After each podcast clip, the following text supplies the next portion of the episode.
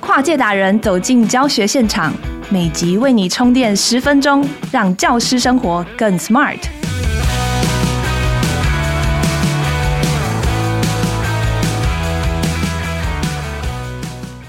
Hello，大家好，欢迎收听翻转教育 Podcast《机智教师日常》。老师们在收听这一系列节目的时候，应该正在放暑假。机智教师日常七八月为听友们规划聪明备课主题，提问力二点零，掌握学习设计新思维。千万不要以为这是个很硬很难的主题哦。这系列我们邀请到的助战主持人是荧光教育协会创办人蓝伟莹老师，他不仅是提问力的专家，也是第一线学校和教师长期且深度的陪伴者。在 AI 时代下，知识随手可得，会问出好问题比找到答案更重要。而能问对问题，也是解决问题的第一步。很多人不停在找寻如何问出好问题的方法，却始终不得其法。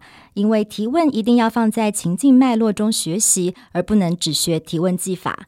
伟英老师在接下来四集的节目中，会从如何实践提问力的教学情境中来分享，从课堂中如何透过提问的设计促进探究，如何让学生学习到能力和态度，甚至是大魔王关卡专题学习中的提问。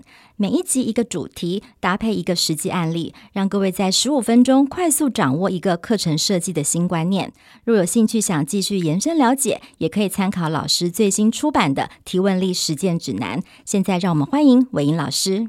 大家好，我是这一系列的客座主持人，我是伟莹老师。今天这一集要跟大家聊一聊探究。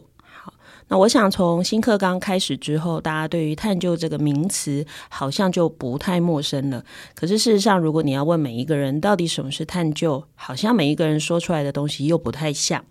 那所以我们要开始讲探究的学习之前，想请各位再回顾一下你自己。如果要回想你最近什么时候做了探究，你会想起什么事情呢？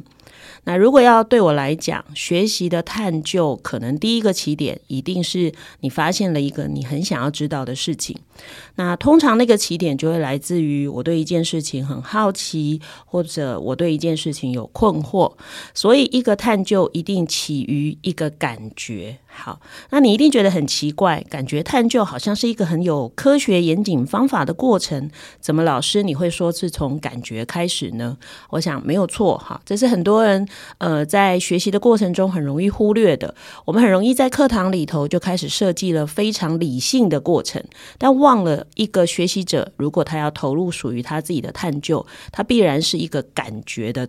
触发好，就好比我今天有一件事，我好想知道，我就是一个感觉。可是我其实从来也没有认真去想过，我为什么想知道。可是我就上网开始找资料了，或者我有一件事情，我觉得很奇怪，我可能就直接去问别人了。可是我也不会问我自己，我为什么想要问别人？好，这就是我说的，所有的探究的起点，可能是一个感觉。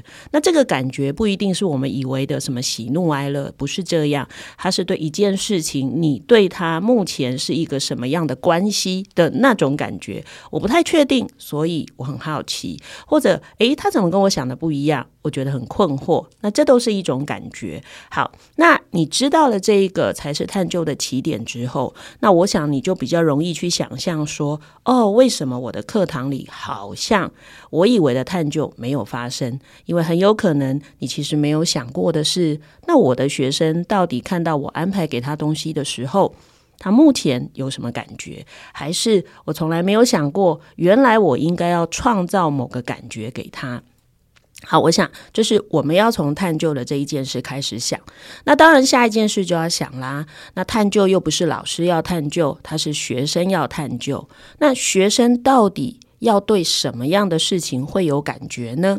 那比如说，我们如果是一个呃某个领域的专家，好了，我们可能已经相对训练有素，所以我们看到我们自己专业领域的东西，我们可能会马上有直觉觉得，诶，这东西怎么跟某个理论不一样？你看，我们一想就会想到非常结构化或学术性的东西，可是孩子们不是啊，他不是这个领域的专家，好，他可能没有办法马上像我们连接到这么。学术性的东西。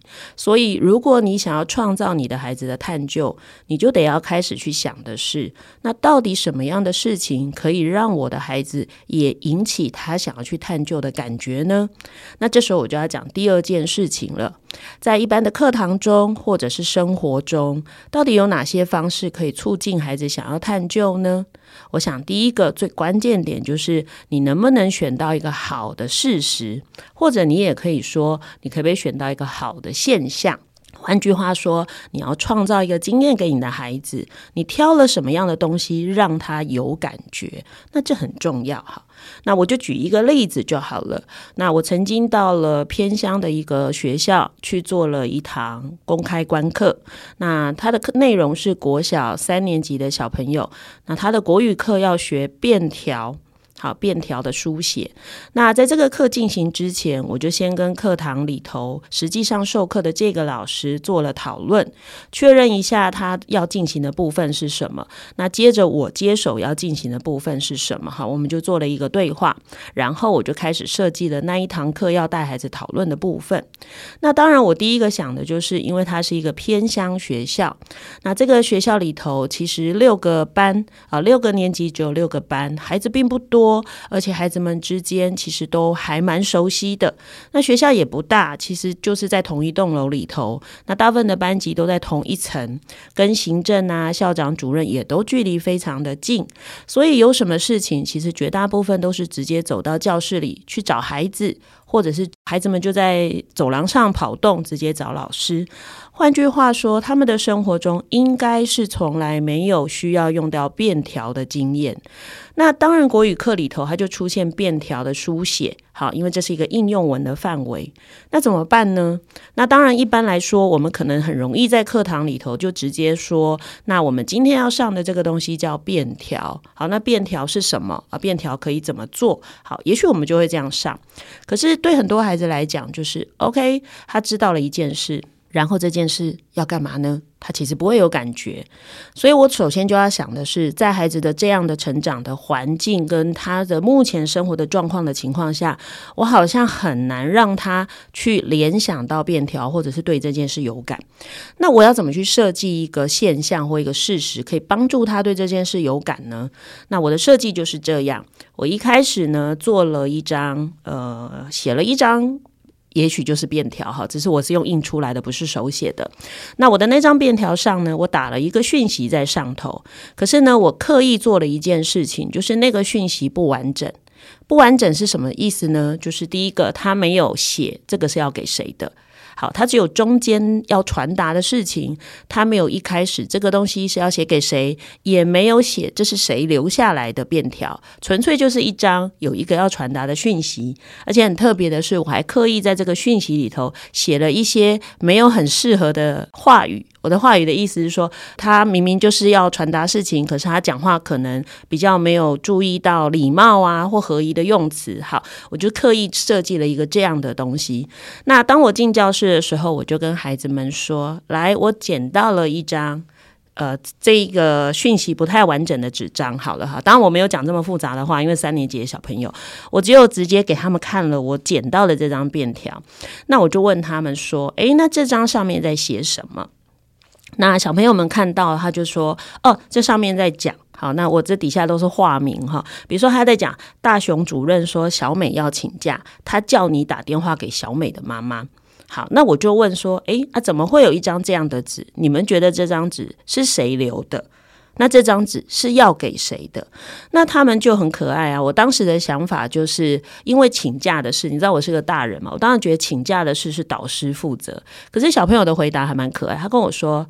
嗯，这张应该是要给我们班的导师的。那我问他们为什么？他说，因为只有他有小美妈妈的电话，我们都没有。好，那虽然跟我的预想不同，可是其实孩子们也连接他的生活。他就说，我觉得这一张应该是要给我们老师的。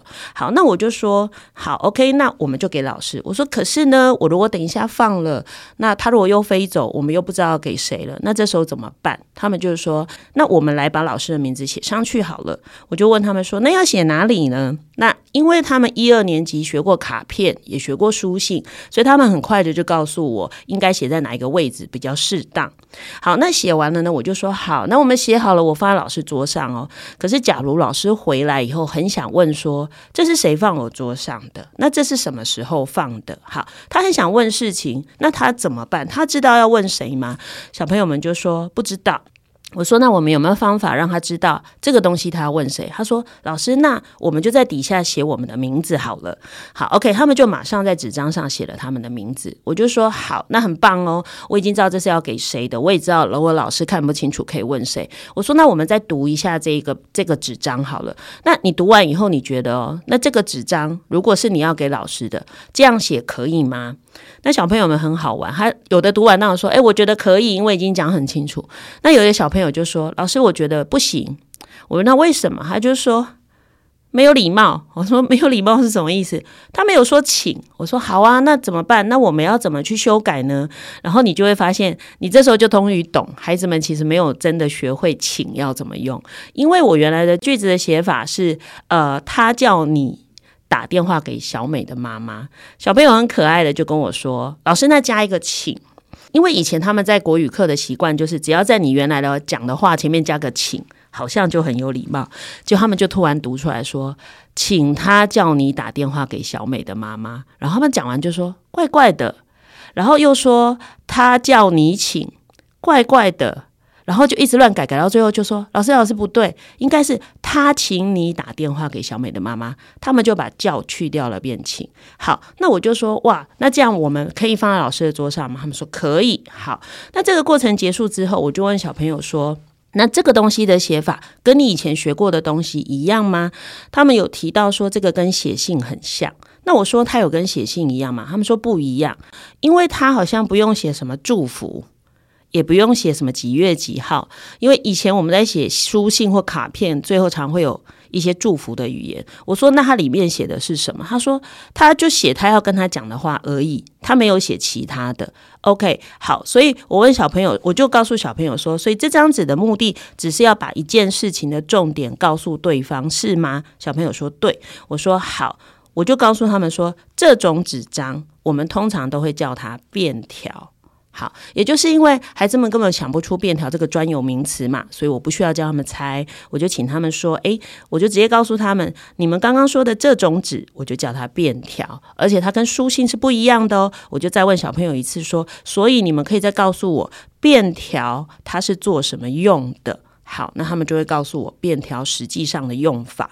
好，所以刚刚大家会发现一件事情是，我其实不是直接教他什么叫便条。因为便条这种东西，其实，在我们生活中很常见，而且其实它是一个很直觉的。我的直觉的意思是，孩子们其实平常虽然没有写过便条，其实他们有留过讯息给老师。比如说，有个老师来办公室跟他讲，来教室讲事情，老师不在，他们可能说：“等一下，你们老师回来，记得跟老师说什么什么哦。”好，他们其实都有类似的经验，只是他从来没有用写下来过。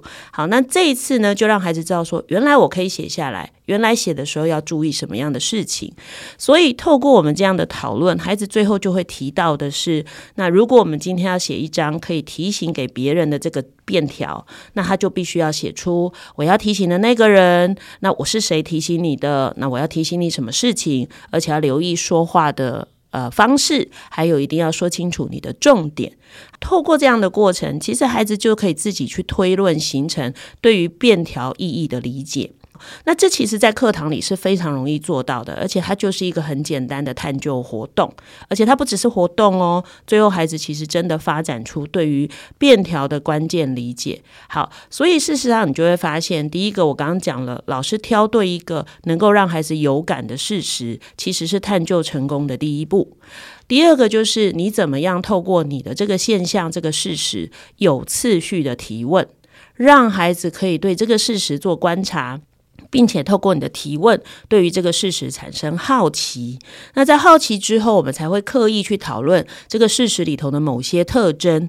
最后，我们就会共同发现，原来这个事实背后有一个重要的意义在这里头，让我们发现了。